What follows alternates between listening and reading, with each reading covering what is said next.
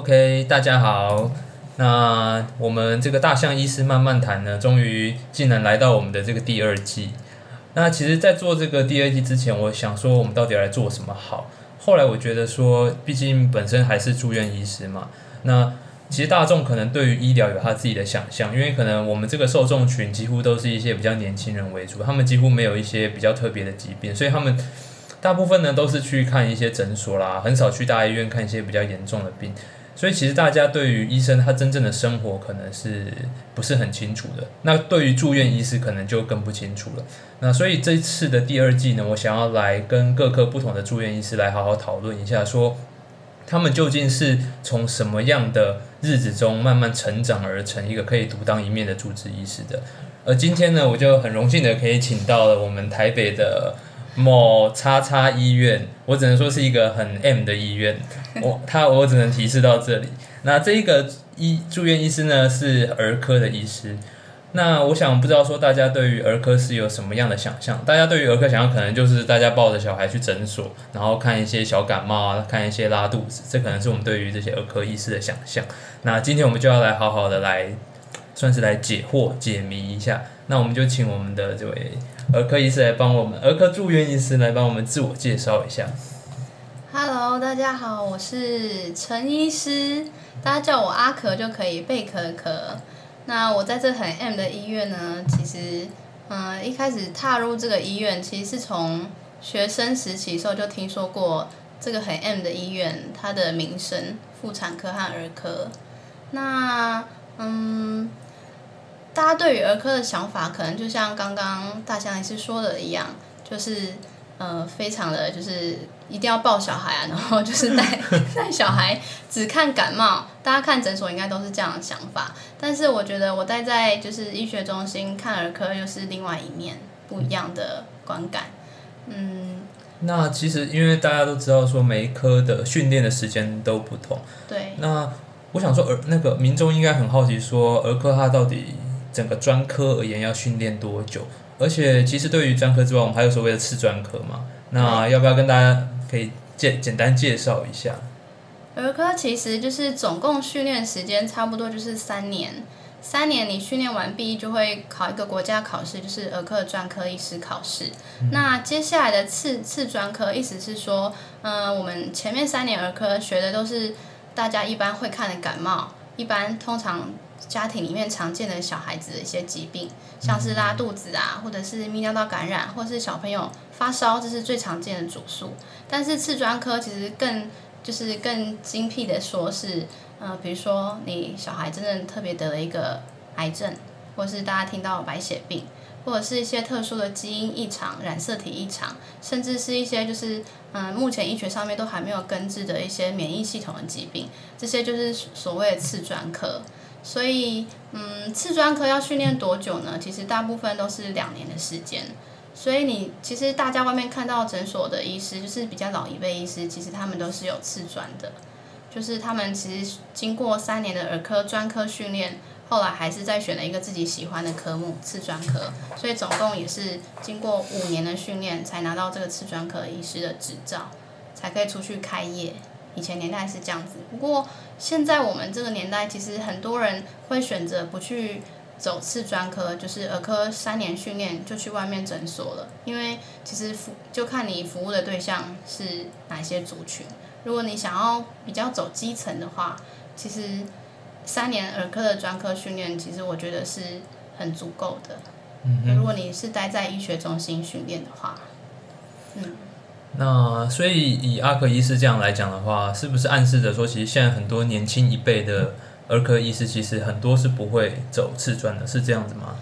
嗯，对，我觉得大部分，因为其实，在医学中心，嗯，大家可能民众不太了解，你留在医学中心次专的话，我们留在大医院看到疾病是都是比较重症的，那你值班遇到的问题都是比较重症的。那现在又嗯，很多女女性的医师。可能会怀孕啊，在这阶段可能有自己的家庭。那如果一方面要带小孩的话，其实选择在医学中心要值这种重症班的话，有一些医师会选择就是要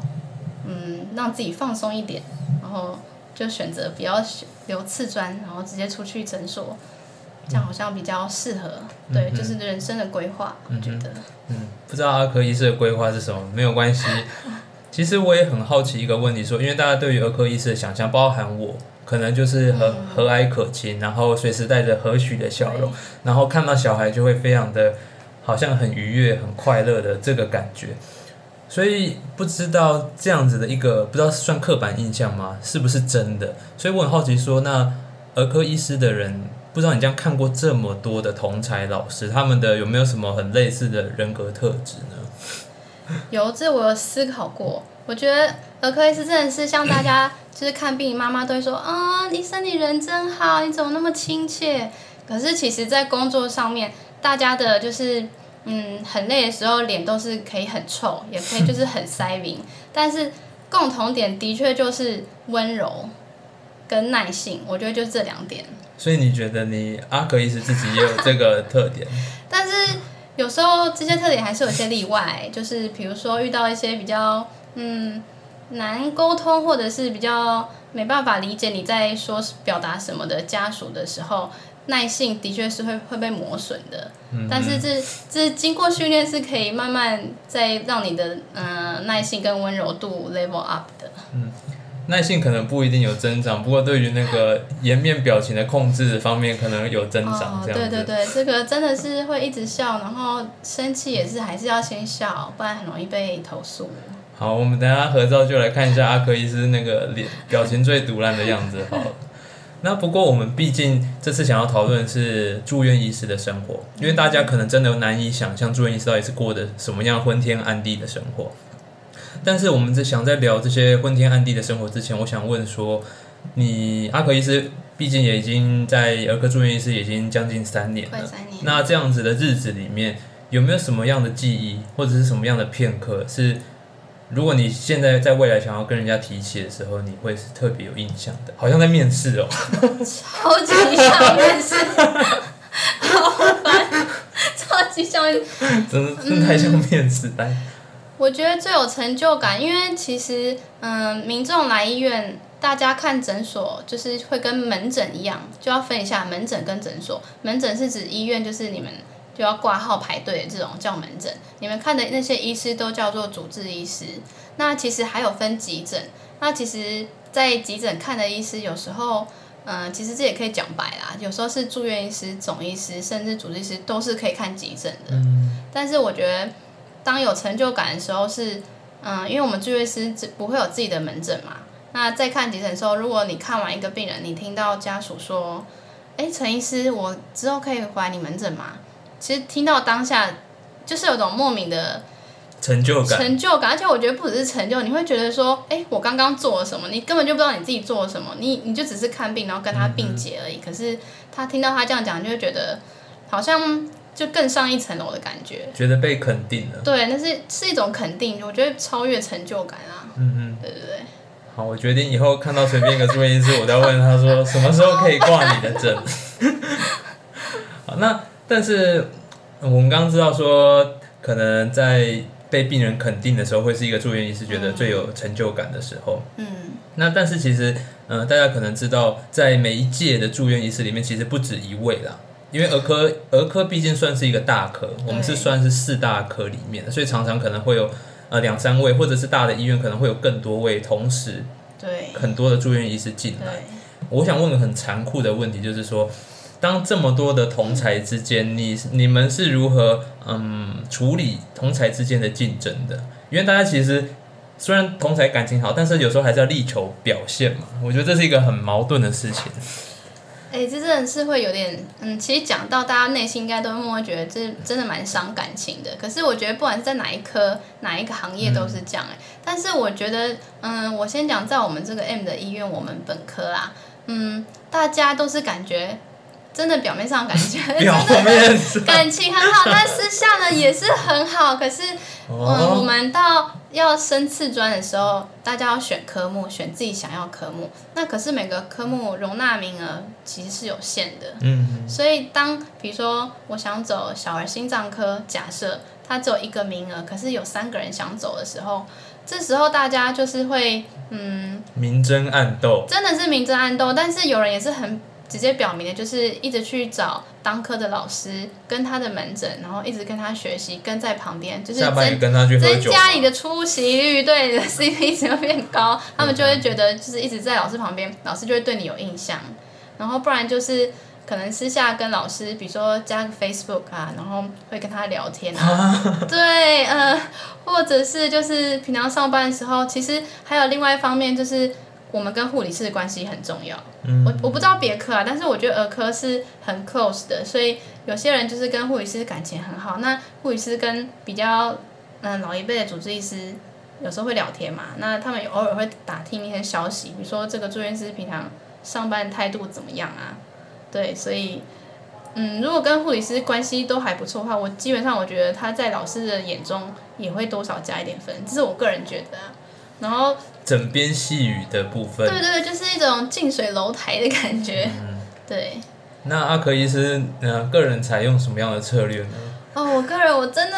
我真的不行哎，因为我会觉得我会一直幻想别人对我的看法怎么样，然后就会想要每件事都做好。比如说值班一遇遇到不太会的事情要怎么处理，我都会想办法，想要靠自己，就是觉得不能一直去问东问西的，就觉得会觉得自己好像太程度很差。嗯嗯对，我会觉得我是想靠这一方面让老师觉得我的对我印象是好的，嗯嗯就是让自己会越处理东西越多越好。嗯嗯，嗯，那护理师这方面，因为有时候真的紧急情况下，护理师的语气可能态度有时候真的不是那么好。可是我我这个人就也不是会想要去阿谀谄媚的人，我就会觉得你凶就是给你凶，那我就私下可能跟别人抱怨诉苦就好了。但是我我不会就是连他在对你发脾气的时候，我还是会去好声好气跟他讲，我可能没办法办到这么完美，对。我看来是一个以退为进，但是没有办法做到阿谀奉承，但是好像是在暗指别人在阿谀奉承的一个策略。OK，好，没关系，这个我觉得已经解释的非常的详尽的。那另外，像我来抛砖引玉一下好了，因为其实有时候真的在半夜中，真的是在半夜，可能大家想象一下，你可能在一两点、两三点、三四点、四五点，就是会一直接到你的电话，然后你听到你的铃声响起来的时候，你心中真的是只能用堵烂自己来形容，而且。有些东西你可能不是起来十分钟可以解决，你有时候一起来就是一两个小时，就就就这样没了。对，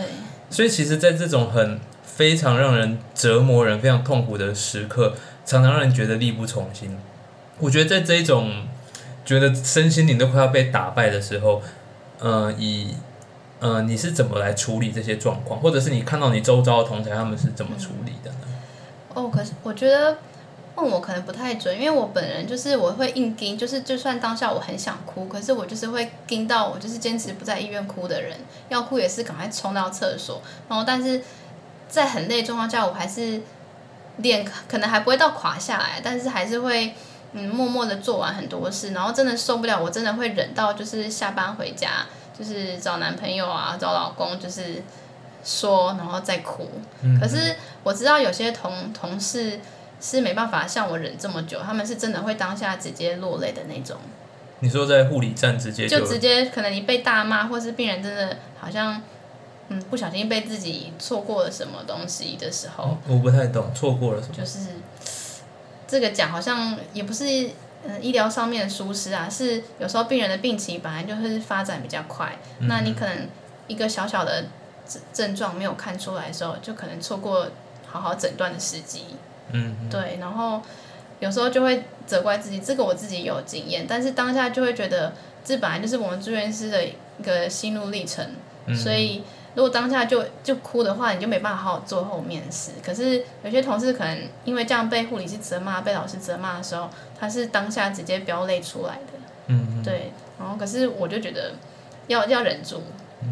对，因为如果我一哭就是那种一发不可收拾的人，所以我觉得宁愿先忍，这样比较好。对啊，其实，嗯，大家可能觉得，嗯，医师的心理素质都很强，其实真的没有。像其实像这几年，其实我不知道新闻有没有被压下来，我不 care。反正其实我也是有听到一些医有医师自残、住院医师自残的这些消息，所以这我知道。其实我觉得大家可能如果真的情绪溃堤的时候，我觉得还是有时候好好的表现出来。就像我有时候其实也会有很痛苦的时候，我觉得还是要找个，你要不管你要躲起来也好，你要去找朋友诉苦也好，还是要好好的把它发泄出来。不过各个职业都一样啦，那没关系。那我们接下来想要讨论的是说呢，我们想要先讨论说，大家对于我们的这些儿科医儿科医师啊，大家的想象都是诊所的医师。对，不知道，嗯、阿格医师可不可以跟我们解释一下说除了去诊所或者是待在医学中心之外，儿科医师有没有什么其他的出路呢？其实大家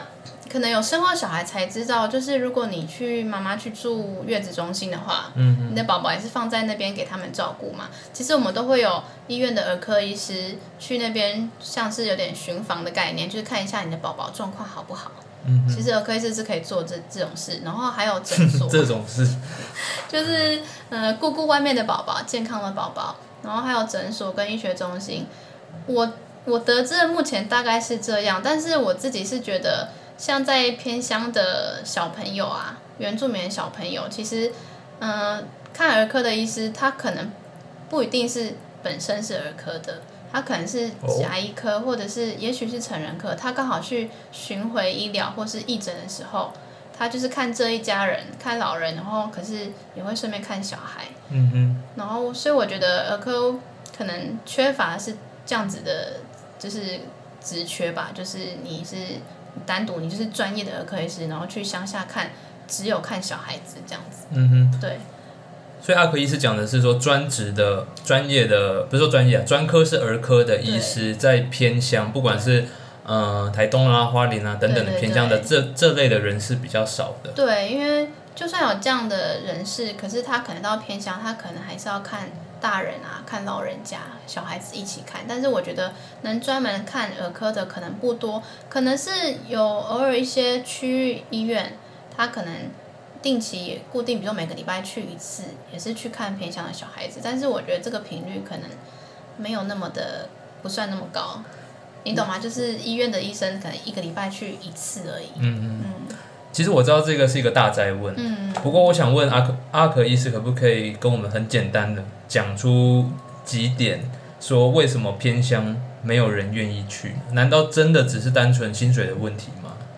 其实薪水不是问题，我觉得，因为其实政府有一些就是补助方案，就是他会每年会有一个就是经费，然后是给偏乡的卫生所啊或者医院的一个补助，所以我觉得薪水如果真的在乎薪水的话，他根本不会就是想到这一块。然后我但我觉得偏向的受限是交通跟就是嗯你的娱乐啊，嗯，就是现在人都一定要去逛街，或者是咖啡厅啊，或者是逛百货公司。然后台东像台东其实就没有百货公司，然后你要买很多东西，其实你要现代一些高科技的东西，其实在台东是很多也是网络买，可是你就没办法去实体店面，或者是嗯像台北到处都可以逛一些呃衣服店啊、服饰店这样子，对对对。嗯，我再帮阿可医师补充一一小点好了，因为其实大家虽然是医师，不过我们还是各自会有自己的家庭嘛。对对而且偏乡有一块真的很难解决，就是教育的问题，因为医师自己也是未来会有小孩的。嗯那我们每个人都想给小孩最好的教育，但是有时候在偏乡，可能你要学很多的才艺啦，或者是等等乱七八糟，其实都会很很受限，甚至很多医师会变成周末夫妻，就是可能有另外一半在大城市带小孩，然后一个一，另外一半孤苦伶仃的一个待在偏乡这样子，嘿。那不过这个的确是还仰赖未来很多，不管是政府政策上的改善。不过我也是想要分享给大家这个事情。嗯那另外我想问的是，这个呃不一定真的有差别，但是我个人很好奇，我很好奇说，呃，男生的儿科医师跟女生的儿科医师在我们临床上处理病人，就你看到的有没有什么不同差别上？其实你嗯、以病人角度来讲，我觉得，因为我们儿科台湾的儿科是十八岁以下，嗯哼所以其实青少年都嗯比较害羞啊。但是以整体而言，我觉得没有差，病人都会觉得男医师、女医师是 OK 的。嗯哼，但是呢，如果你说对，不过但是你说如果在工作上面，我觉得女医师比较吃亏，因为、因为护理啊我以为女医师是吃香哎、没有没有，因为护理师大部分都是女生嘛，那嗯，女生毕竟还是会对，嗯，大部分还是会对异性会比较友善，友善一点点。